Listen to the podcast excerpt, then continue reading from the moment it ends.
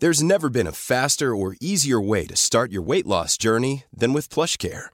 PlushCare accepts most insurance plans and gives you online access to board-certified physicians who can prescribe FDA-approved weight loss medications like Wigovi and Zepbound for those who qualify. Take charge of your health and speak with a board-certified physician about a weight loss plan that's right for you. Get started today at plushcare.com slash weight loss. That's plushcare.com slash weight loss. plushcare.com. Porque el mundo actual no se entendería sin la economía y los negocios. Acompaña a Mario Maldonado, el columnista de negocios más joven y objetivo del periodismo financiero, en su programa Bitácora de Negocios.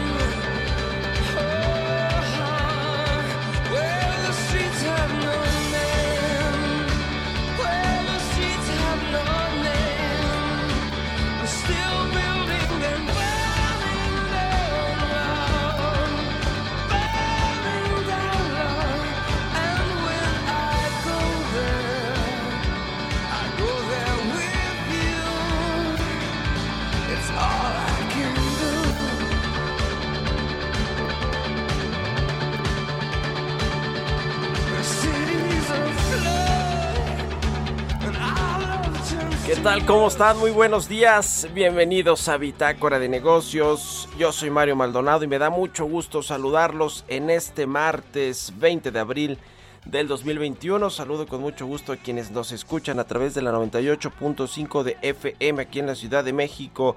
A quienes nos siguen también allá en Guadalajara, Jalisco por la 100.3 de FM y en Monterrey, Nuevo León por la 90.1 de FM, a quienes nos escuchan y nos ven por el streaming de la página mexico.com.mx.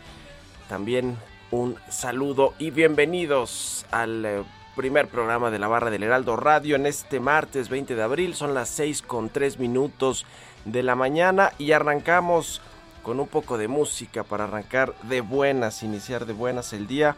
Esta semana estamos escuchando canciones de bandas de rock más odiadas del planeta. Es el caso de este de YouTube. Ahí sí coincido porque pues escucho no muchos comentarios. A mí en lo particular sí me gusta YouTube. Y esta se llama Where the Streets Have No Name. Es el nombre de esta canción de la banda irlandesa de rock. Es, este es la primera pista de su álbum de 1987 de Joshua Tree. Y se lanzó como el tercer sencillo en agosto de ese mismo año. Bueno, esta, este, esta lista de las bandas de rock más odiadas del planeta es, un, es una lista, un, un estudio de la web americana At Best Life que bueno, se calcula con una especie de coeficiente de odio. Así que bueno, YouTube, Where the Streets Have No Name. Y vamos a entrarle a la información. Ahora sí hablaremos con Roberto Aguilar, como todos los días aquí tempranito en Bitácora de Negocios, sobre los temas financieros más relevantes. La caída de Tesla rompe máximos históricos en las bolsas de Estados Unidos, mientras que ese país ampliará 130 eh, países la recomendación de no viajar, 80% del mundo. El eh, mundo quiere justicia, no hegemonía, reclama también el presidente de China. Vamos a entrarle a estos temas con Roberto Aguilar. Hablaremos con Ernesto O'Farrill, el presidente de Grupo Bursamétrica, como todos los martes aquí en el programa. En el, del, eh, en el primer trimestre, el Producto Interno Bruto pudo haber caído 3% a tasa anual, según este indicador adelantado de la economía, el indicador global adelantado de la economía, que es el IGAE, que pues no eh, se prevé que, haya sido un buen primer trimestre del año y eso que pues eh, la crisis del COVID-19 comenzó por ahí de marzo con el cierre, con los primeros casos de contagios y con el cierre de algunas actividades sociales eh, productivas en eh, marzo del año pasado, por supuesto, cuando comenzó toda esta pesadilla del COVID-19 y aún así, pues aún cuando enero y febrero, pues en teoría no debieron haber sido tan malos, pues hubo una comparación, sigue habiendo una comparación complicada, no está eh, sucediendo la recuperación plenamente como se preveía en eh, pues hace algunas semanas. En fin hay todos todos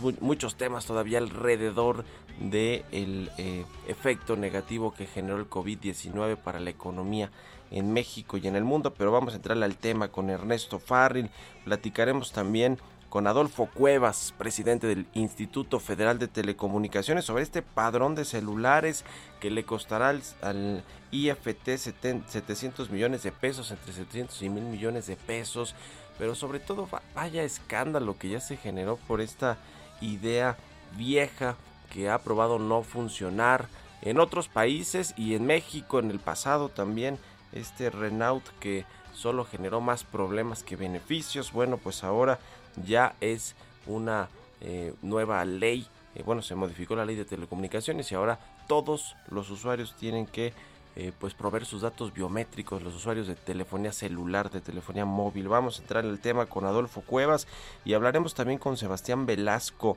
presidente del Club Harvard de México, quien pues presenta una iniciativa que se llama Vota por ti para promover la participación ciudadana en las elecciones. Vaya que hace falta, ya le decía que los empresarios pues están, una de las prioridades es que haya eh, pues no haya mucho abstencionismo en estas elecciones del próximo 6 de junio y que la gente salga a votar. Es la única manera en la que pues realmente la democracia mexicana va a seguir siendo eso a pesar de los embates del presidente López Obrador y de otros integrantes de su gobierno y de su partido y de su movimiento que buscan desestabilizar, por ejemplo, al Instituto Nacional Electoral con pues todos estos dichos, em, el presidente de su partido, claramente Mario Delgado. En fin, vamos a entrar a estos temas. Alonso Ancira, que ayer salió de la prisión, yo le voy a hablar de eso en mi editorial, así que quédese con nosotros, se va a poner bueno. Es martes, vamos ahora con el resumen de las noticias más importantes para arrancar este día con Jesús Espinosa.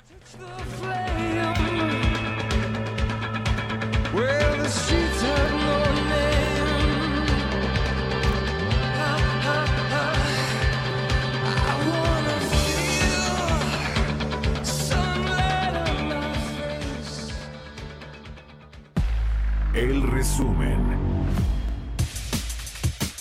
El presidente Andrés Manuel López Obrador declaró que para 2023 el plan de gobierno es no vender más petróleo crudo, sino procesar la materia prima en el país para alcanzar la autosuficiencia en combustibles. Entonces calculamos que vamos a tener una producción de gasolinas y de diésel suficiente para dejar de comprar la gasolina en el extranjero. Ese es el plan que tenemos. No vender petróleo crudo, sino procesar toda la materia prima en nuestro país. Y a las pruebas me remito. Estamos hablando de que esto va a suceder en el 2023 estamos trabajando para eso. Durante la reunión de las Comisiones Unidas de Energía y Estudios Legislativos, segunda de la Cámara de Senadores, el Partido Acción Nacional manifestó que la reforma a la ley de hidrocarburos resulta confiscatoria y expropiatoria, que beneficia al gobierno y no es equilibrada respecto a la iniciativa privada.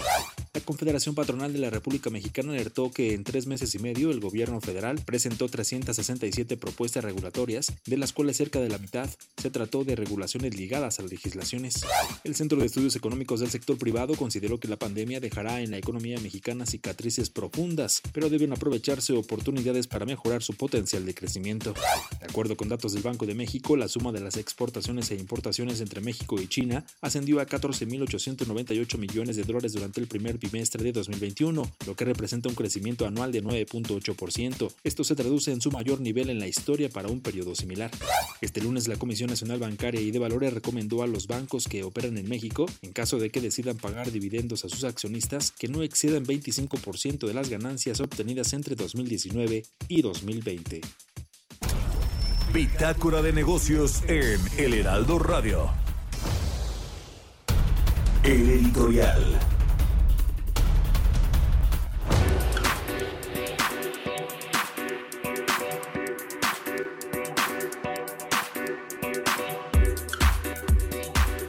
Pues Alonso Ancira, casi luego de estar tres veces en el reclusorio norte aquí en la Ciudad de México, lo extraditaron en febrero pasado de España, de Palma de Mallorca, donde estuvo casi 20 meses con una eh, pues eh, prisión preventiva, aunque eh, digamos estaba en libertad ya Alonso Ancira podía moverse con soltura luego de haber pagado una fianza de más de un millón de euros. El presidente de Altos Hornos de México o expresidente ya de esta empresa cerera con sede en Coahuila, pues salió del reclusorio norte con puro en mano, vestido de traje, tranquilo, en su camioneta de superlujo, no dio declaraciones, se tomó selfies, hizo un acuerdo reparatorio con Petróleos Mexicanos para devolverle 216 millones de dólares en tres años. Los garantizó con cerca de 50 propiedades, fíjese nada más, 50 propiedades y yo creo que tiene más el señor Alonso Ancira. Hay pues este esta justicia eh, selectiva que a veces parece que tenemos aquí en México con respecto a que quienes tienen dinero pues pueden eh, pagar por su libertad, quienes no, pues ahí están en la cárcel y ahí estarán. El caso de Alonso Ancira es emblemático porque eh, eh, tiene que ver con el de Emilio Lozoya, que ese es el caso de corrupción, creo yo, del más importante de los últimos sexenios, de los últimos tiempos en México y tiene que ver con esta venta a sobreprecio de la planta de fertilizantes agronitrogenados a Pemex en tiempos de Emilio Lozoya y bueno, pues además era su compadre, era su super amigo. Yo hoy escribo ahí sobre el tema en el Universal y, retrotraigo una entrevista que le hice en octubre a Alonso Ancira cuando todavía estaba en Palma de Mallorca, pero tenía esta posibilidad de, de, moverse por allá, digamos que no estaba en la cárcel, sí ya tenía que ir a firmar a los juzgados y demás cada mes, cada 15 días me parece, pero eh, mientras se trasladaba a un restaurante y ahí me dijo que sí, que sí fue su amigo, que lo conoció desde chiquito, luego hicieron negocios en China y luego pues pasó lo que pasó y Lozoya lo acusó, dice que ya no es su amigo, que es el innombrable, le recuerda mucho a, Carlos Salinas de Gortari, ¿no? Porque además pues es muy amigo y estuvo inmiscuido en todo este asunto del escándalo de Pemex. En fin, pues salió Alonso Ancira de la cárcel, el dueño, ex dueño de Altos Hornos de México, 216 millones de dólares le va a regresar a Pemex. Y bueno, pues la justicia a veces aquí se aplica para los que tienen dinero, para los que no tienen dinero, sí se aplica y para los que tienen, pues los dejan salir. Pero no le caería nada mal al gobierno y a Pemex 216 millones de dólares, ¿no? Que es muchísimo dinero ya convirtiéndolo a pesos. Ahorita nos va a decir Robert cómo está el tipo de cambio y vámonos a los mercados. Son 6 con 13 minutos. Economía y mercados.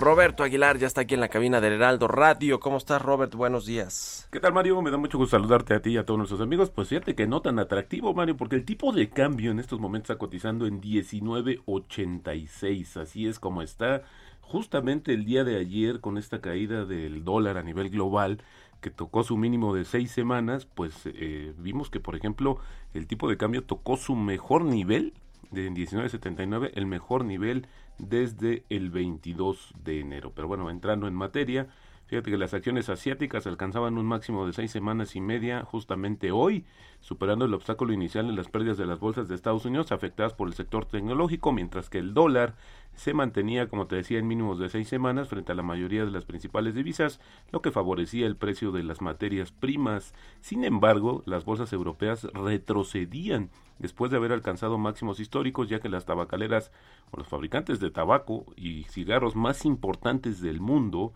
pues sus acciones retrocedían luego de que ayer se dio a conocer que la administración del presidente Joe Biden considera exigir a las tabacaleras que reduzcan los niveles de nicotinas, nicotina en todos los cigarrillos que comercializan en Estados Unidos. Y bueno, hablando de Estados Unidos también, ayer se anunció que el Departamento justamente de Estado de Estados Unidos aumentará su recomendación de no viajar a cerca de 80% de los países del mundo, citando un riesgo sin precedente para los viajeros. Esto debido a la pandemia, el Departamento de Estados Unidos, o de Estado, perdón, ya había catalogado 34 de las cerca de 200 naciones como nivel 4 no viajar. Esto incluye a Kosovo, países como Kosovo, Kenia, Brasil, Argentina, Haití, Rusia y Tanzania, y llegar al 80%, Mario, implicaría añadir casi 130 países, es decir, habría una recomendación de no viajar a más de 160 países pues esto sí, el 80% de todas las naciones del mundo.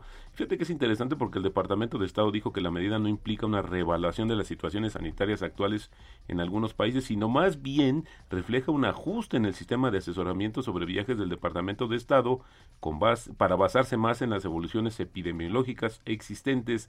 La mayoría de los estadounidenses hoy ya no ya tienen prohibido viajar a gran parte de Europa y el gobierno ha prohibido la entrada a casi todos los ciudadanos estadounidenses que hayan estado recientemente en la mayor parte de Europa, China, Brasil, Irán y Sudáfrica.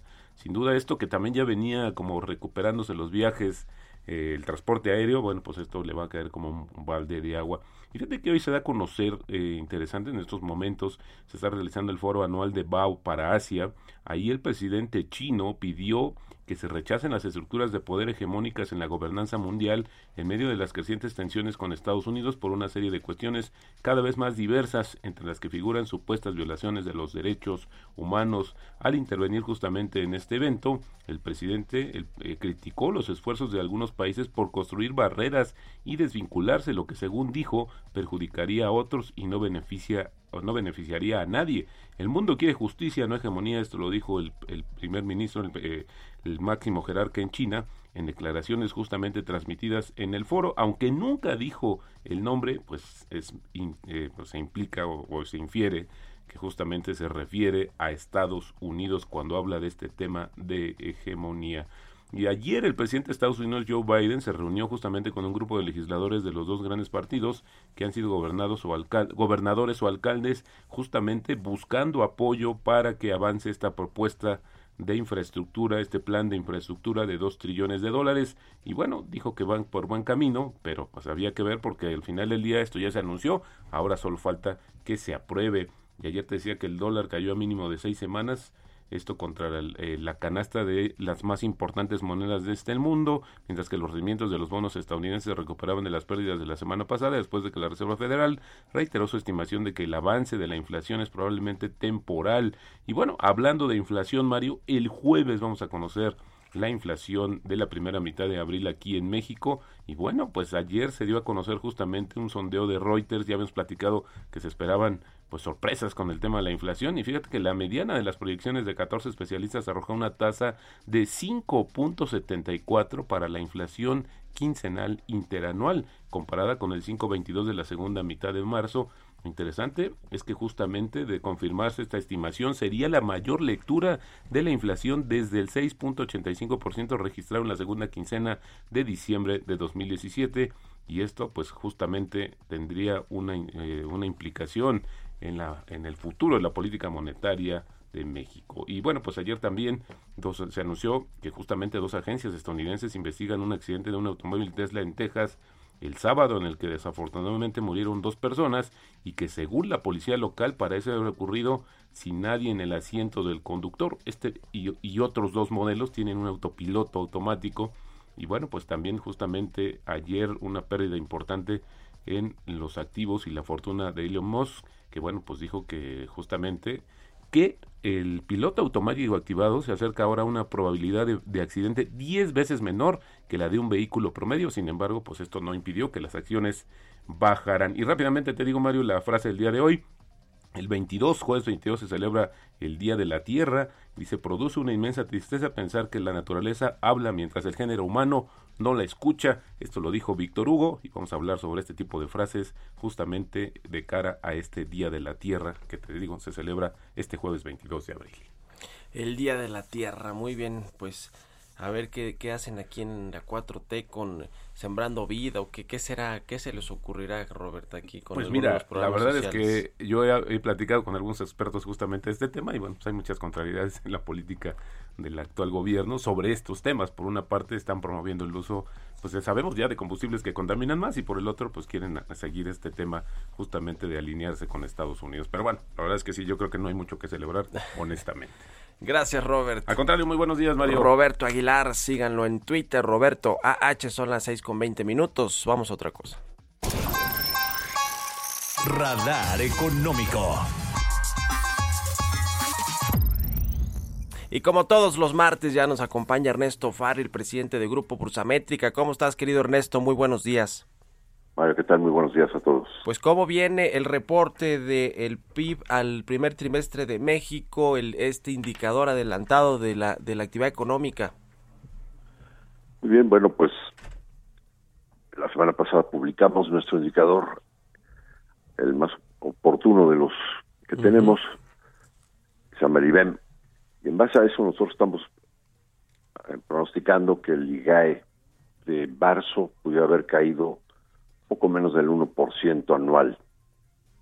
sea, marzo contra marzo del año pasado. Sí.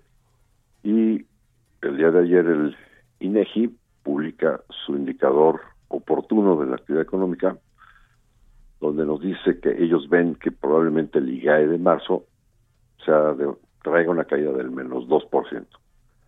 Pues bueno, pues andamos con dos estimaciones diferentes, bastante cercanos, pero fíjate que estas caídas a tasa anual son muy inferiores a los, los datos que tenemos ya conocidos de enero o febrero.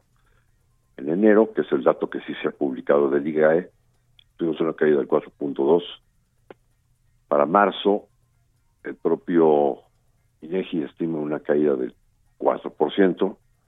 Entonces hay una sensible mejoría, aunque seguimos en, terreno negativo en marzo, pero pues está estaba reduciéndose esa caída y bueno pues es lógico porque hay que recordar que a finales de marzo del año pasado fue cuando se implementaron las medidas de confinamiento social por la pandemia del COVID.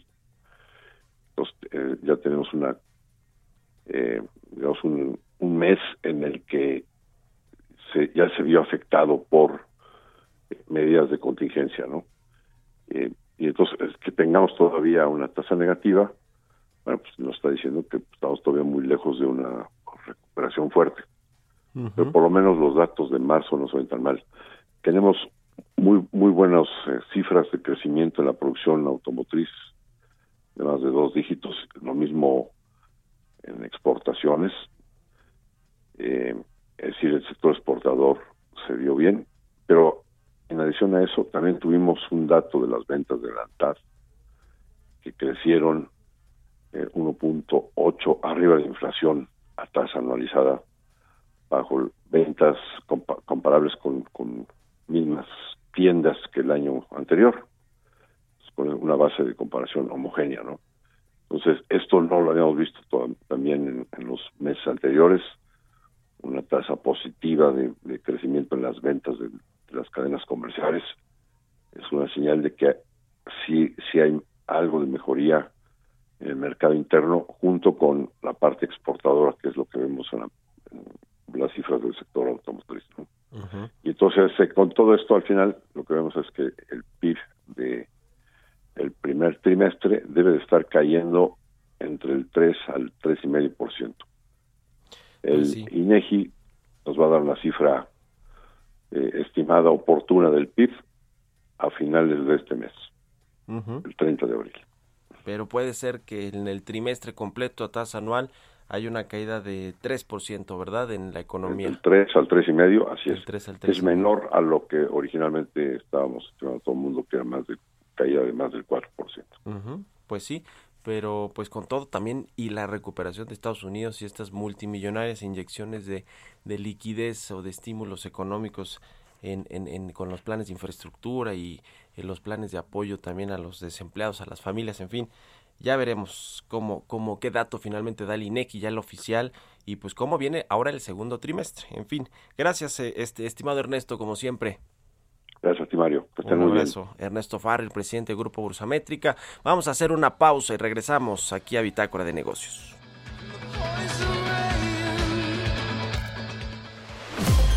Continuamos en un momento con la información más relevante del mundo financiero en Bitácora de Negocios con Mario Maldonado. Regresamos. Heraldo Radio. La HCL se comparte, se ve y ahora también se escucha. Estamos de vuelta en Bitácora de Negocios con Mario Maldonado. Entrevista.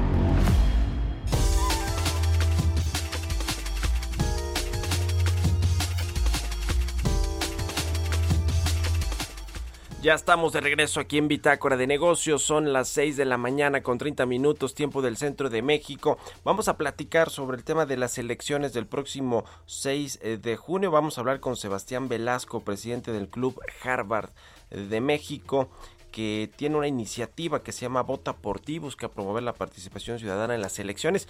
Eh, son las elecciones más importantes de la historia democrática de México en términos de eh, que se van a elegir muchos cargos. Eh, importantes cargos de elección popular, por supuesto. Fíjese nada más, 300 diputaciones de mayoría relativa y 200 de representación proporcional. 15 gubernaturas se van a renovar, 30 congresos locales, ayuntamientos, regidurías, sindicaturas y juntas municipales. Eh, en este proceso electoral 92.4 millones de ciudadanas y ciudadanos van a poder ejercer su derecho al voto para elegir pues a estas eh, personas que ocuparán 21 mil cargos de elección popular que se van a renovar en todo el país este próximo 6 de junio. Así que eh, pues son es de lo más importante que la gente salga a votar y con este con esta introducción te saludo Sebastián, muy buenos días, gracias por estar aquí en el programa. Muy buenos días, Mario. Muchas gracias a ti por la invitación y buenos días a tu audiencia. Platícanos de esta iniciativa Vota por ti para promover la participación ciudadana en las elecciones. Por supuesto, mira, eh, Vota por ti es una campaña lanzada desde el Club Harvard de México, que es el grupo que reúne a todos los exalumnos de la universidad aquí en el país, y es una campaña apartidista que busca promover la participación ciudadana este 6 de junio. Como tú mencionabas, Mario, es la elección más importante y más grande que hemos tenido en México y es muy, muy eh, relevante y necesario que todos ejerzamos nuestro derecho a votar. Eh, a ver, en México tradicionalmente creo que sí ha habido mucho abstencionismo en, elecciones eh, importantes, no solo hablo de las presidenciales, las elecciones intermedias, como es este caso de las del de las que se van a llevar a cabo el próximo 6 de junio. ¿Qué, qué datos tienen ustedes, digamos, recientes que nos pueda recordar sobre el voto en, en elecciones anteriores y por qué es importante que todos los ciudadanos pues salgan a ejercer este derecho y obligación que representa el voto eh, en, en, estas elecciones. Sí, Mario. Mira, eh, como tú bien mencionas, el abstencionismo aquí en México ha sido un problema que, que hemos tenido en prácticamente todas las elecciones democráticas que hemos tenido, pero yo te diría que eh, particularmente esto sucede en las elecciones intermedias. En 2018, en elección presidencial, aproximadamente 35% de personas que estaban registradas en el padrón no votaron, pero en el 2015, en las últimas elecciones intermedias, este número se subió aproximadamente a 47%, imagínate. Casi la mitad de la población que puede ejercer su derecho no lo está haciendo. ¿Cuál, es, la preocupación esta vez? Eh, son dos. La primera, que estamos eh, todavía pasando por esta pandemia eh, y eso preocupa de que pueda incrementar el ascensionismo. Ahí lo que nosotros estaremos haciendo con información del INE es eh, demostrando a la población que se estarán tomando todas las medidas necesarias sanitarias para que las elecciones, elecciones puedan pasar de una forma segura y que eso no inhiba el voto. Y la segunda, yo te diría, Mario, que en esta elección el voto joven va a ser el más importante en la historia. Aproximadamente 5 millones de jóvenes van a poder votar por primera vez. Adicionalmente, eh, la, el bloque poblacional de 18 a 35 años ya representa el 40% de la población. Entonces, ahí es donde ese tipo de elecciones se pueden definir y sabemos que hay muchos jóvenes que tal vez están pensando que su voto no importa. Es por eso que nuestra campaña va, va muy dirigida a redes sociales, va muy dirigida a los jóvenes para platicarles por qué es importante que voten y cómo lo podrán hacer. 5 eh, millones de jóvenes van a tener la posibilidad de votar por primera vez, ¿verdad? ¿Ese es el dato? Ese es el dato, el cual la verdad es impresionante. Yo te diría que eh, es este número es muy por encima de lo que ha pasado en otras elecciones. Sí, va a ser, va a ser relevante lo que, que primero que los jóvenes salgan a votar, salgan a ejercer este, este derecho que a su vez también representa una, una obligación ya cuando, eh, digamos, tienes la, edad para poder hacerlo a partir de los 18 años, pero también, eh, pues es importante que sepan y que estén informados de eh, qué es lo que se va a votar, quiénes son los candidatos, las plataformas políticas, los proyectos políticos. En, este sentido, ¿qué, ¿qué opinas, digamos, de la información, de cómo se, se, se llevan las campañas, los tiempos oficiales para la promoción de los candidatos y de los partidos? Eh, en fin, eh, ¿qué, qué, opinas, digamos? Porque creo que es un tema también de información, de acceso a la información y, de interés también por, por parte de la sociedad mexicana de saber quiénes son los representantes eh, populares o los candidatos que van a representar eventualmente pues desde su, su, su, gubernatura los van a representar como diputados en, los ayuntamientos, en las regidurías, en fin. ¿qué, ¿Qué opinas sobre todo toda esta información a la que hoy tenemos acceso a través de redes sociales, como tú dices, pero que quizá no, no tomamos mucho en cuenta? De acuerdo, Mario. Mira, según estudios que estuvimos realizando, eh, cuando iniciamos eh, la formación de esta campaña, nos dimos cuenta que particularmente en este bloque de jóvenes del que platicamos, existe la percepción de que no hay suficiente información que les está llegando acerca de la elección, desde cómo van a ser eh, los tiempos y las formas de ir a votar y de poder renovar su, su INE en caso de que la hayan perdido recientemente, hasta lo que mencionabas, quiénes eh, por quién están votando y cuáles son los roles de esas personas, ¿no? Ya sea los diputados federales, que será la parte de la elección, parte más importante de la elección, pero que también hay cargos eh, en elección de gobernadores, regidores síndicos.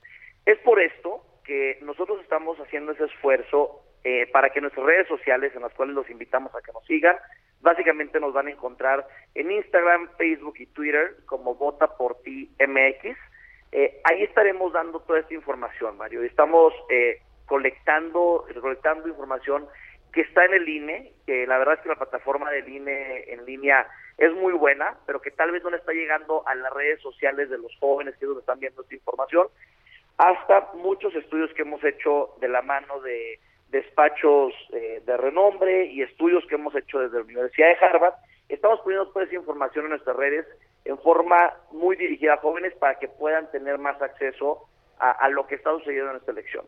Eh, básicamente en, esto, en, este mes y medio que nos queda, Mario, vamos a estar realizando webinars a los cuales invitaremos a todos los interesados con los actores relevantes de esta elección, ya sea líderes del INE, del tribunal, eh, varios de los candidatos que están presentando su candidatura en esta elección y también estaremos subiendo infografía con la información relevante.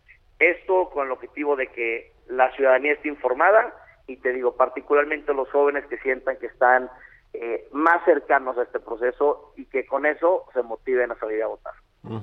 A ver, las redes sociales me dices que es un canal pues importantísimo eh, a través del cual se informan muchos jóvenes precisamente. Creo que eh, además de jóvenes mucha parte, buena parte de la sociedad, pero pero los jóvenes en particular. Eh, dices en, en, Twitter, por ejemplo, ahora que quiero etiquetarlos a propósito de esta charla que estamos teniendo, es es cuál es la, la cuenta de, de, Twitter, por ejemplo, dices Instagram, Facebook y otras, ¿no?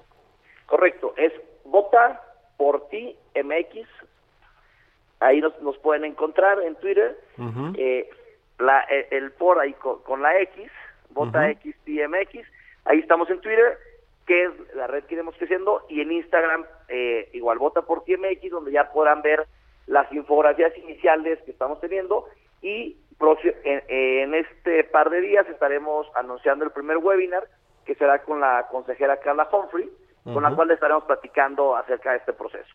Y así es el, eh, como se está planeado, Mario, cada semana iremos teniendo un, webinar de esta naturaleza con algún actor de la elección. ¿Por qué es importante, Sebastián, que la gente salga a votar, los ciudadanos mexicanos ejerzan este derecho que tienen al voto en, en, un país como México que tiene, pues si bien instituciones que creemos son bastante sólidas como el Instituto Nacional Electoral, eh, y, sus, y sus tribunales eh, especializados en, en, estos asuntos electorales y demás, pues eh, parece ser que a veces ahí con declaraciones, con eh, temas de, de eh, cosas políticas como la que hemos visto con los candidatos al gobierno de Guerrero y de Michoacán y en la, digamos que las acusaciones de los presidentes de los partidos como del de Morena, de Mario Delgado, la intromisión que parece que el presidente López Obrador le, le gusta ahí jugar con fuego, estar en la en la línea entre lo que puede o no puede hacer con respecto al árbitro electoral. En fin, todo esto, ¿qué, qué, qué opinión te merece y por qué es relevante? ¿Qué, qué le dirías tú a la, audiencia, a los jóvenes en particular, sobre salir a votar y ejercer su, su derecho eh, eh, para, para fortalecer la democracia mexicana? Totalmente. Mira, en México seguimos teniendo una de las, una de las democracias más robustas y desarrolladas en la región y alrededor del mundo pero esa democracia se ha ido construyendo a través de la participación en las últimas dos a tres décadas de nuestra población. Y no podemos dar por sentado que esta democracia va a seguir en la forma en la que la conocemos. Es necesario que la sigamos defendiendo eh, día con día y la mejor forma para defender la democracia, Mario, es que vayamos a las urnas y hagamos que nuestra voz se escuche. Nosotros creemos que no importa por quién tú decidas votar o cuál es la preferencia que tú tengas, lo importante es que todos nos informemos de cuáles son las opciones que están a nuestro alcance en esta elección, que nos que, lleguemos al voto en una forma decidida y, bien analizada y que, y que usemos nuestro voto. Si tenemos una participación alta, eh, y reducimos este problema de abstencionismo y del voto nulo, que también es un problema que si quieres podemos platicar, según lo que hemos analizado, es como podemos asegurarnos de que las instituciones que hoy tenemos podrán ser bien defendidas, de que nuestra voz será escuchada y de que el país llevará el rumbo que todos queremos, independientemente de cuál sea el resultado. Aquí la clave es que sigamos participando y de esa manera es como activamente defendemos nuestra democracia. Y a ver, en un minutito, Sebastián, cuéntanos de este tema del, del voto eh, nulo. ¿Es, eh, eh, digamos, una, una buena estrategia? ¿Se debe hacer o no? ¿Qué, qué, ¿Qué nos puedes decir? A nuestro parecer no es una buena estrategia, Mario. básicamente el voto nulo lo, lo ejercen los ciudadanos que están desilusionados con las opciones que están enfrente de ellos y es totalmente entendible. Sin embargo, lo que acaba sucediendo cuando ejercemos nuestro voto nulo es que se genera la apariencia de que hubo una mayor votación de la que realmente la ciudadanía quería y esos votos extra lo que acaba, lo que acaba pasando es que resulta en mayores percepciones y mayores eh, número de, de diputados plurinominales de los partidos pequeños que tal vez luego acaban eh, haciendo un poco más de daño a nuestra democracia a la que quisiéramos. Entonces, el voto nulo acaba justamente teniendo el impacto que no quisiéramos. Es por eso que eh, el día que vayamos a, votar, que lo hagamos por la mejor opción que nosotros eh, tengamos en mente, pero que sí hagamos un voto efectivo y que no desperdiciemos esa oportunidad de que nuestra voz sea escuchada. Pues ahí está el tema. Muchas gracias, Sebastián Velasco, presidente del Club Harvard de México, eh, por, por, esta, por haber platicado con nosotros sobre la importancia de las elecciones, sobre su iniciativa Vota por ti y enhorabuena que tenga pues mucha buena recepción en, en la ciudadanía mexicana y que pues ayude a promover esta participación en las elecciones del próximo 6 de junio. Gracias, Sebastián, por haber tomado la entrevista. Muchas gracias, Mario, por tu tiempo y saludos a tu audiencia. muy buenos días. Pues muy interesante este tema, importante, de la primera importancia para la democracia mexicana y para pues defender lo que hemos construido en estas últimas décadas, ¿no? Instituciones, instituciones democráticas. Son las seis con cuatro minutos. Vamos a otra cosa. Historias empresariales.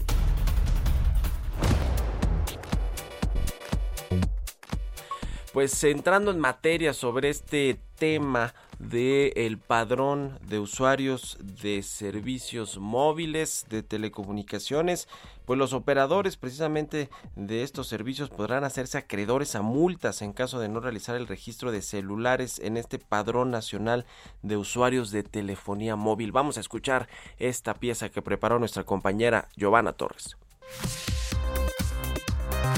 El pasado fin de semana entraron en vigor las reformas y adiciones de diversas disposiciones de la Ley Federal de Telecomunicaciones y Radiodifusión para dar paso al Padrón Nacional de Usuarios de Telefonía Móvil. De acuerdo con la publicación del decreto en el Diario Oficial de la Federación, la intención de este padrón es colaborar con las autoridades correspondientes en los asuntos de seguridad y justicia en temas relacionados con la comisión de delitos en los términos de las disposiciones jurídicas aplicables. Este registro será de carácter obligatorio y se tendrán que proporcionar los siguientes datos. Número de línea telefónica móvil, fecha y hora de la activación de la línea telefónica móvil adquirida en la tarjeta SIM, nombre completo o en su caso, denominación o razón social del usuario, nacionalidad, CURP del titular de la línea, datos biométricos del usuario y en su caso, del representante legal de la persona moral conforme a las disposiciones administrativas de carácter general que el efecto emita el Instituto Federal de Telecomunicaciones. Domicilio, datos del concesionado de telecomunicaciones o, en su caso, de los autorizados. Esquema de contratación de la línea telefónica móvil, ya sea pospago o prepago. En caso de no registrar una línea telefónica o por no actualizar el padrón de las empresas como AT&T, Telcel o Telefónica, deberán pagar de 500 a 1000 unidades de medida y actualización, es decir, 44.810 pesos hasta 89.620 pesos. Las empresas serán sancionadas de 10.000 a 15.000 unidades de medida y actualización, es decir, 896.200 pesos hasta 1.344.300 pesos por hacer uso incorrecto de la base de datos. De hacer caso omiso a este trámite, se les cancelará el servicio de la línea telefónica móvil y no tendrá derecho a reactivación, pago o indemnización alguna. Para Bitácora de Negocios, Giovanna Torres.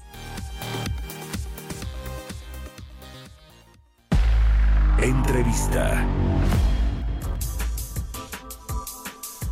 Y sobre este mismo tema que vaya, que ha generado polémica en el sector de telecomunicaciones y entre los usuarios que ya pues algunos están eh, adelantando eh, probables eh, juicios de amparo contra esta nueva legislación y la creación de este padrón nacional de usuarios de telefonía móvil. A propósito de esto, saludo con mucho gusto al presidente del Instituto Federal de Telecomunicaciones, Adolfo Cuevas, a quien me da mucho gusto saludar. ¿Cómo estás, Adolfo? Muy buenos días.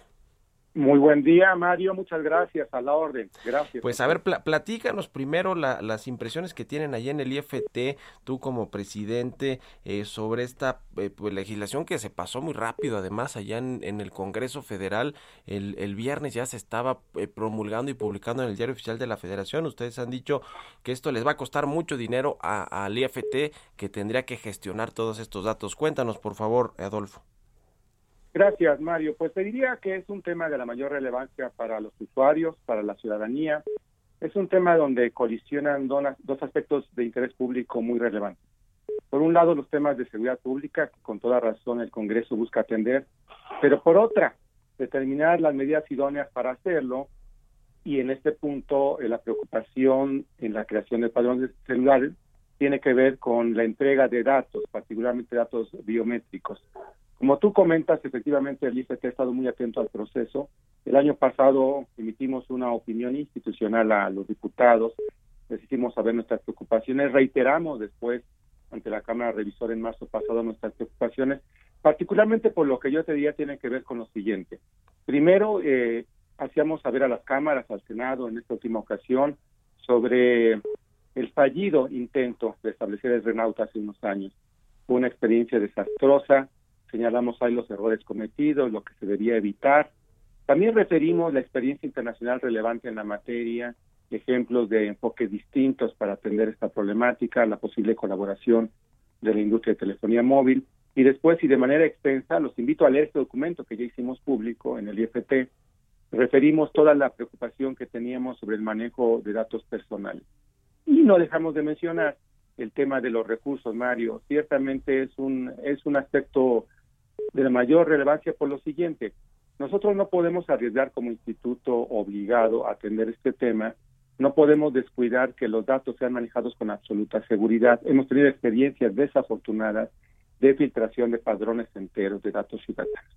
En ese orden de ideas, definimos, diseñamos un sistema informático seguro, robusto, que permite garantizar que no habrá fugas de información, pero esto tiene un costo muy relevante inicial y previo a la entrada de operación, este sistema nos costaría más de 700 millones de pesos, de los que no disponemos.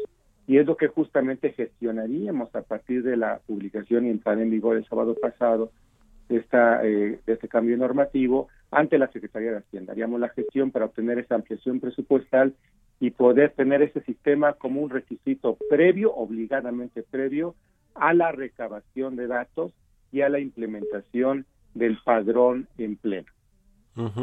Pues sí, porque el IFT de por sí tiene ya menos presupuesto, ¿no? Que otros años con este tema de la austeridad y de los organismos autónomos independientes. Además ha habido intenciones por parte de legisladores y, de, y del propio presidente que lo ha dicho abiertamente en sus conferencias de que el IFT pase a formar de nueva cuenta, digamos, este regulador del sector de telecomunicaciones pase a formar otra vez parte de la Secretaría de Comunicaciones y Transportes. En fin, eh, eh, este es un tema que creo que sí, que sí eh, preocupa.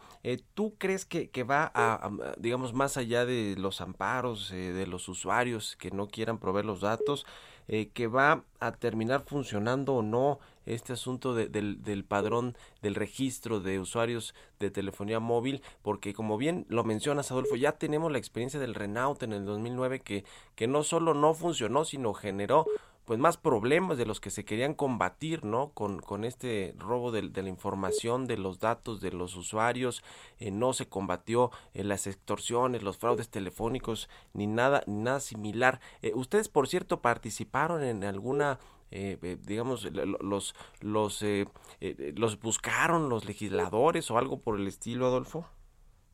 En realidad no, en realidad nosotros nos dimos cuenta de que estaba este proceso en marcha en diputados intervinimos eh, de manera oficiosa nosotros, hicimos saber nuestra opinión institucional y de la misma manera al Senado. Eh, tuvimos sí diálogo en ambos casos con diputados y con senadores, hicimos valer nuestros puntos de vista, aunque al final no fueron atendidos. Lo que te menciono es que ahora como ley vigente, Mario, nosotros tenemos que cumplirla como cualquier otro ciudadano, como cualquier otra autoridad, pero lo vamos a hacer de una manera responsable, lo vamos a hacer en colaboración con otras autoridades. Ya estoy en contacto con el INAI para ver toda la protección de vida, datos personales. Hablaremos con sociedad civil, estaremos atentos evidentemente a esta gestión con la Secretaría de Hacienda y colaboraremos con la industria para tener una regulación que cumpla el propósito en tanto no sea invalidada o suspendida por alguna decisión judicial. La buscaremos que simplemente claro está. Sin embargo, de una manera responsable para cuidar que no tengamos otra vez una experiencia fallida, que no tengamos esos problemas de fuga de datos personales eh, y, lo haremos entonces a través de estos sistemas seguros, de estos sistemas auditados, para dar esas garantías al ciudadano de que sus datos estarán debidamente eh, protegidos. Sobre el impacto que eso pueda tener en seguridad pública, no me podría pronunciar, no soy autoridad en la materia, lo cierto es que a nivel internacional no parece haber una correlación entre este tipo de padrones y mejoras en la seguridad pública. Sin embargo, estaremos atentos y somos respetuosos de lo que otras autoridades en su ámbito de competencia decidan hacer. Ya. Eh, finalmente, Adolfo, en un minutito antes de, despedirnos, este tema de las multas que platica, que eh, digamos eh, la pieza que pusimos antes de la entrevista, ustedes van a ser los que se tendrían que encargar de, de, de cobrarle las multas a los operadores de telecomunicaciones que no cumplan eventualmente con el registro de los usuarios. Sí, así es. En términos de lo que establece la iniciativa, nosotros somos la como regulador, la autoridad que sería encargada de de velar por la aplicación de esta ley frente a los operadores. Eh, lo haremos también en un sentido de responsabilidad, por eso queremos que ellos participen activamente en el diseño para que sea un sistema, digamos, no impuesto en un sentido arbitrario, sino un sistema eh, consensado, consensado con razones técnicas con la industria para que garanticemos una operación eficiente del mismo mal. Pues ahí está, vaya tema, vaya tema, ya estaremos pendientes sobre lo que les diga Hacienda en temas de presupuestos y, lo platicamos aquí si nos permites, estimado Adolfo Cuevas, presidente del IFT, gracias por haber tomado la llamada y muy buenos días. Con todo gusto, gracias a ustedes, Mario. Un abrazo, que estés muy bien. Con esto nos despedimos. Hoy el presidente, por cierto, se va a aplicar la eh, vacuna de AstraZeneca durante la conferencia matutina. Ya llegaron los médicos que harán esta, eh, eh, pues la vacunación al presidente López Obrador. Aquí se los va a contar seguramente Lupita Juárez y Sergio Sarmiento, que se quedan en, en la programación del Heraldo Radio. Muchas gracias por habernos acompañado aquí en Bitácora de Negocios. Nosotros nos escuchamos mañana tempranito a las 6. Muy buenos días.